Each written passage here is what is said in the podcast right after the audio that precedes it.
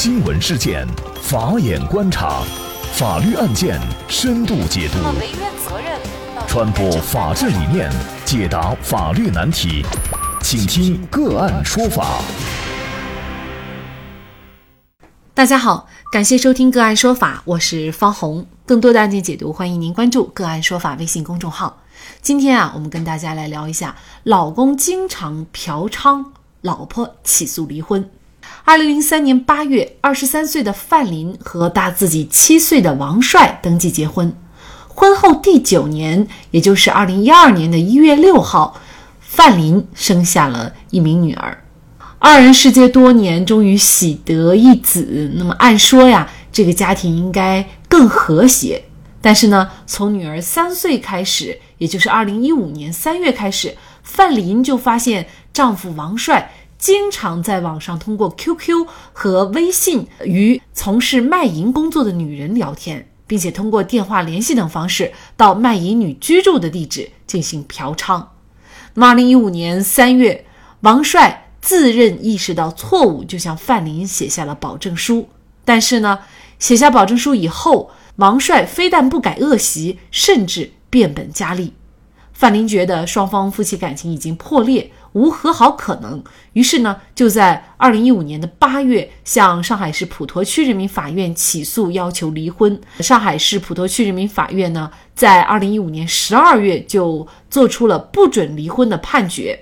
可是判决以后呢，夫妻两人的感情还是没有得到改善。于是呢，作为妻子的范林再一次起诉到法院。他请求法院判决准许两人离婚，那么同时呢，也判决两人的女儿王某由范林抚养。作为丈夫的王帅，希望能够每个月支付给范林两千块钱作为女儿的抚养费，一直到十八周岁止。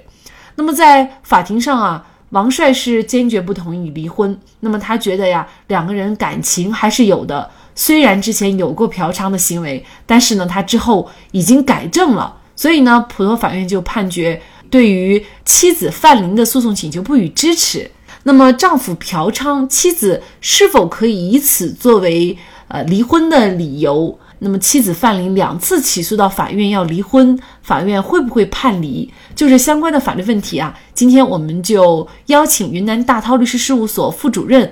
婚姻家庭法律事务部主任、国家婚姻家庭咨询师谭英律师和我们一起来聊一下。谭律师你好，主持人好，听众朋友们好。嗯，感谢谭律师。在这个案件当中啊，妻子的理由呢是因为丈夫频繁嫖娼，那么妻子呢，她就决定要跟丈夫离婚。丈夫嫖娼，他可以成为法律上规定的离婚的法定事由吗？应该这样来讲，就是说嫖娼呢，它可以成为离婚的一个理由，但是呢，嫖娼它并不是法律规定就是一次判决准予离婚的一个法定理由。那我们国家就是针对离婚哪种情况达到就是说法院一次判离的这种情形呢，是在婚姻法的三十二条是有明确规定的。那么它规定了五种情形，第一种情形就是重婚或者有配偶者与他人同居的。第二种情形就是实施家庭暴力或者虐待、遗弃家庭成员的；第三种呢，就是有赌博、吸毒等恶习屡教不改的；第四种是因感情不和分居满两年的；第五种呢是其他导致夫妻感情破裂的情形。那么一般来讲呢，法院就是要符合上面的这几种情形呢，才会一次判决离婚。那我们可以看到，在这个法条当中，关于嫖娼，那么是没有一个明文的规定的，就说这个法律的规定要求是比较高。就如果不忠实婚姻的话，一般要求要达到重婚或者是与他人同居这种情形，才可以一次判离。所以说，具体到本案，这个女方发现男方经常去嫖娼，那么这个呢是可以作为她提出离婚的一个理由。但是具体法院是不是一定要判决离婚？那么首先要看男方的一个态度，他同不同意离；第二个要看女方还有没有其他的一些证据。如果说男方坚持不同意离婚，而且也表示愿意改正他的这个嫖娼的这些习恶习啊之类的，那么在男方坚持不离的情况下，我认为法院可能第一次要就强行判离还是比较难的。如果是说，呃，最后法院因为丈夫频繁的嫖娼，认定两个人的这个夫妻感情已经破裂的话，那么作为嫖娼一方，他是不是在离婚的时候就应该少分或者不分财产，或者是对女方进行一定的精神损害赔偿呢？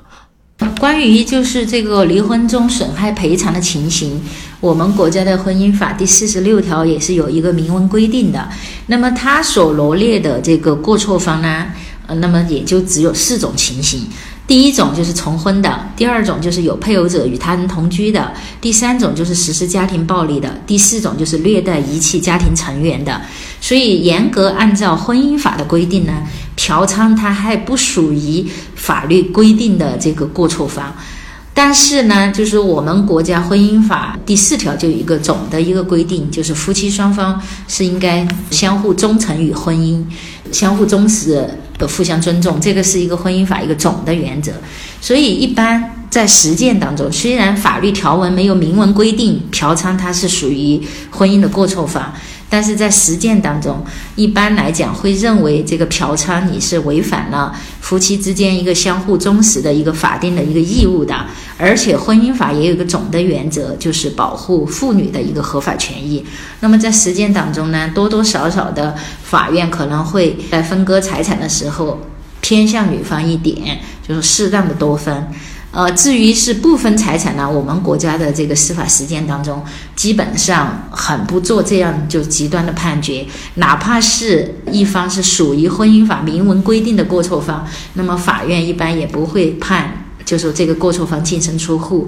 那么只是说对他少分财产。具体到本案，我认为如果女方有充足的证据证明男方经常去嫖娼，具有这样的过错，那么在分割财产的时候是应该有所体现，对女方啊多分，然后对男方少分。至于多分少分的这个比例呢，法律没有明文的一个规定，这个就需要法官根据具体的案情、具体的证据来自由裁量。那么这个案件呢，就是法院一审呢是没有支持这个妻子一方的诉讼请求的，但是呢，呃，没有支持以后呢，丈夫呢，他就是还是恶习不改哈，还是会去嫖娼，于是妻子就进行了第二次的起诉离婚。但是第二次起诉离婚的时候呢，法院呢是仍然没有。支持这个妻子的离婚请求啊，因为我们之前在节目当中也跟大家说过，就是说通常情况下，如果你想离婚的话，那么你起诉两次，第二次法院基本上都会判离的。但是这个案件就是很奇怪的是，范林他已经起诉了两次离婚，但是第二次法院仍然没有判离，为什么呢？这个确实在我们国家的司法实践当中，一般来说，通过两次向法院起诉，那么法院会认为双方的夫妻感情确实是破裂了，因为给了双方一次调和的机会。这因为我们国家规定，就说你第一次起诉拿了判决书之后，第二次起诉必须要间隔六个月以上，你才可以第二次起诉。那么这个六个月的时间，实际上也就是相当于给双方一个调和的一个时间。那如果隔六个月之后，另一方仍然坚持起诉，那么法院会认为双方的感情确实已经破裂了。所以，通常我们讲实践当中，一般是两次诉讼能达到离婚的目的。那么，具体到本案，为什么法院在两次诉讼之后仍然没有判决离婚？那么，据我的估计，应该是男方这边。可能是有在第一次诉讼离婚之后，可能有双方，就是男女双方，比如说仍然居住在一起，有共同出游，或者有一些相互之间比较亲密的一些照片或者证据之类的，来证明第一次诉讼离婚之后，他们的夫妻关系是有一些改善的。那我觉得在这种情况下，那么法院有可能判决不离婚，因为。从证据来表明，就说双方通过第一次诉讼离婚之后，那么这个关系好的方向改善的这种迹象，在这种情况下，那么法院判决不离婚是有可能的。所以本案呢，我估计啊，男方是有这方面的证据，法院最后才出一个，就说第二次离婚也不准判离的一个结果。那么法院是认为呢，夫妻感情是否破裂是判定是否准予夫妻离婚的标准。那么原被告自由恋爱、登记结婚，至今已经共同生活十多年，并且呢还生育一个女儿。婚后呢，虽然是丈夫的过错导致了双方发生矛盾，影响了夫妻感情，但是还没有导致夫妻感情的完全破裂。那么，鉴于被告不同意离婚，一心想要维持家庭完整。愿意和原告妻子和好，如果双方能够把夫妻感情和家庭责任放在首位，相互沟通、相互理解、相互珍惜，那么夫妻感情还有望改善。所以呢，法院就没有准予离婚了哈。从这个法院的这个判决书上，其实我们也可以看到法官的良苦用心，也就是说，他可能还是看到双方的婚姻有愈合或者说有改善的这个可能哈。所以没有判决，但是作为我们很多人理解哈，尤其是女性来理解，就是男方长期的去嫖娼的话，那么肯定是对夫妻的感情会造成非常大的影响。那么像这种情况下，法院还不判离，呃，有些作为女性朋友就会觉得不理解哈。那您是怎么看这个问题的？就是要具体情况具体分析，确实直观的，我们觉得就说一方哦去嫖娼了，这个确实是损害夫妻感情，而且属于就我们讲的，就是说基本上属于原则性的一个错误了。但是呢，在这种情况之下。也要看就当事人之间的感情，因为我们国家法律的一个基本原则，它是维护婚姻家庭的一个稳定。因为我们经常讲，家庭是社会的细胞，家庭稳定了，社会才和谐。所以，我们国家的这个法律也好，司法实践也好，它的原则都是尽量维持家庭的稳定，不轻易的判决离婚。那么，在这次情况下，如果女方坚持要离的话，那我认为，首先一个。在第一次的发现男方有这个嫖娼的这种情况的情况下，那么又应该有及时的收集证据的一个意识，让男方写下相应的承认自己有这个嫖娼这些过错的这些字据。同时呢，最好还能加上一点，如果后期再犯有同样的一些错误，比如说对财产做出一些约定，或者就是说对离婚做一些约定，如果有这样的条款的话，那么当发现。男方屡教不改再犯的时候，那么双方签署的这个协议或者男方单方面出具的一个保证书，这个是可以作为证据使用来帮助女方多争取到财产，然后达到离婚目的的。另外一个呢，就是说我们讲的，在第一次离婚诉讼之后，如果法院没有判决离婚，而这个女方又坚定的想要离婚的话，那就一定要和男方保持距离，不要像我刚才已经提到的，有些人他比如说又为了孩子啊，或者有什么啊共同出去吃饭啊，共同出去旅游啊，或者就有比较亲密的一些这些在一起的这些行为，那这样很有可能被另一方就作为证据，然后到时候提交法庭证明双方感情没有破裂。所以呢，如果真的一方出现了就有嫖娼啊这些呃，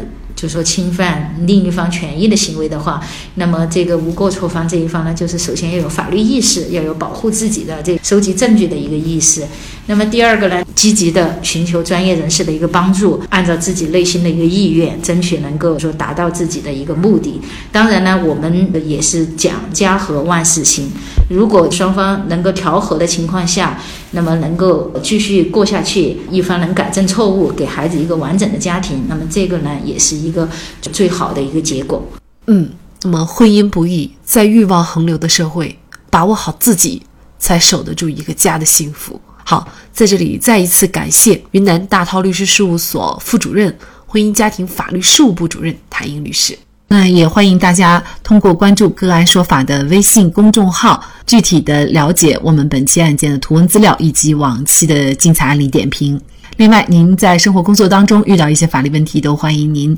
通过添加幺五九七四八二七四六七幺五九七四八二七四六七这部电话号码的微信号向我们进行咨询和交流。给大家提供法律问题解答的都是我们节目邀请到的嘉宾了，他们都非常的资深、专业和负责任。感谢您的收听，我们下期节目再见。